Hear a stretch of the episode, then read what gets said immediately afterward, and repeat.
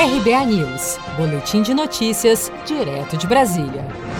Bases de Bolsonaro devem disputar sucessão de Rodrigo Maia na presidência da Câmara dos Deputados. Centrão e evangélicos podem participar da disputa da presidência da Câmara. Dois nomes já foram citados por governistas: Arthur Lira, representante do Centrão, e o atual vice-presidente da Câmara e evangélico Marcos Pereira. O Centrão garantiu nesta semana algumas vitórias do governo em pautas, como o decreto do Planalto que limitava o escopo de duração do auxílio emergencial, derrubando uma emenda do PT que buscava o oposto.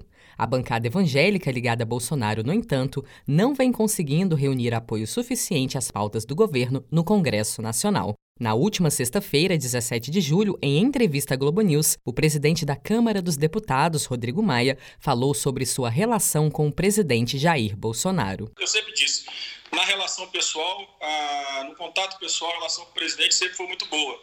Aquela entradinha do Alvorada que gerava sempre muitos conflitos. Eu espero que continue assim.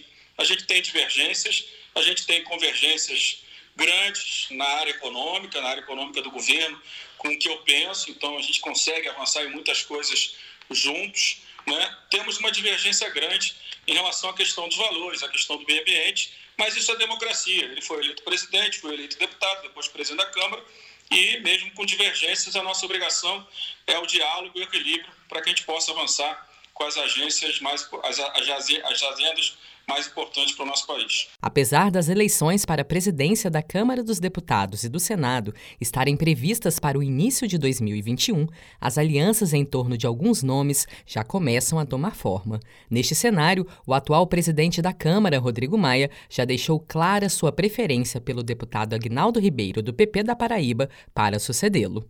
Se você quer começar a investir de um jeito fácil e sem riscos, faça uma poupança no Sicredi. As pequenas economias do seu dia a dia vão se transformar na segurança do presente e do futuro. Separe um valor todos os meses e invista em você. Poupe com o Sicredi, pois gente que coopera cresce.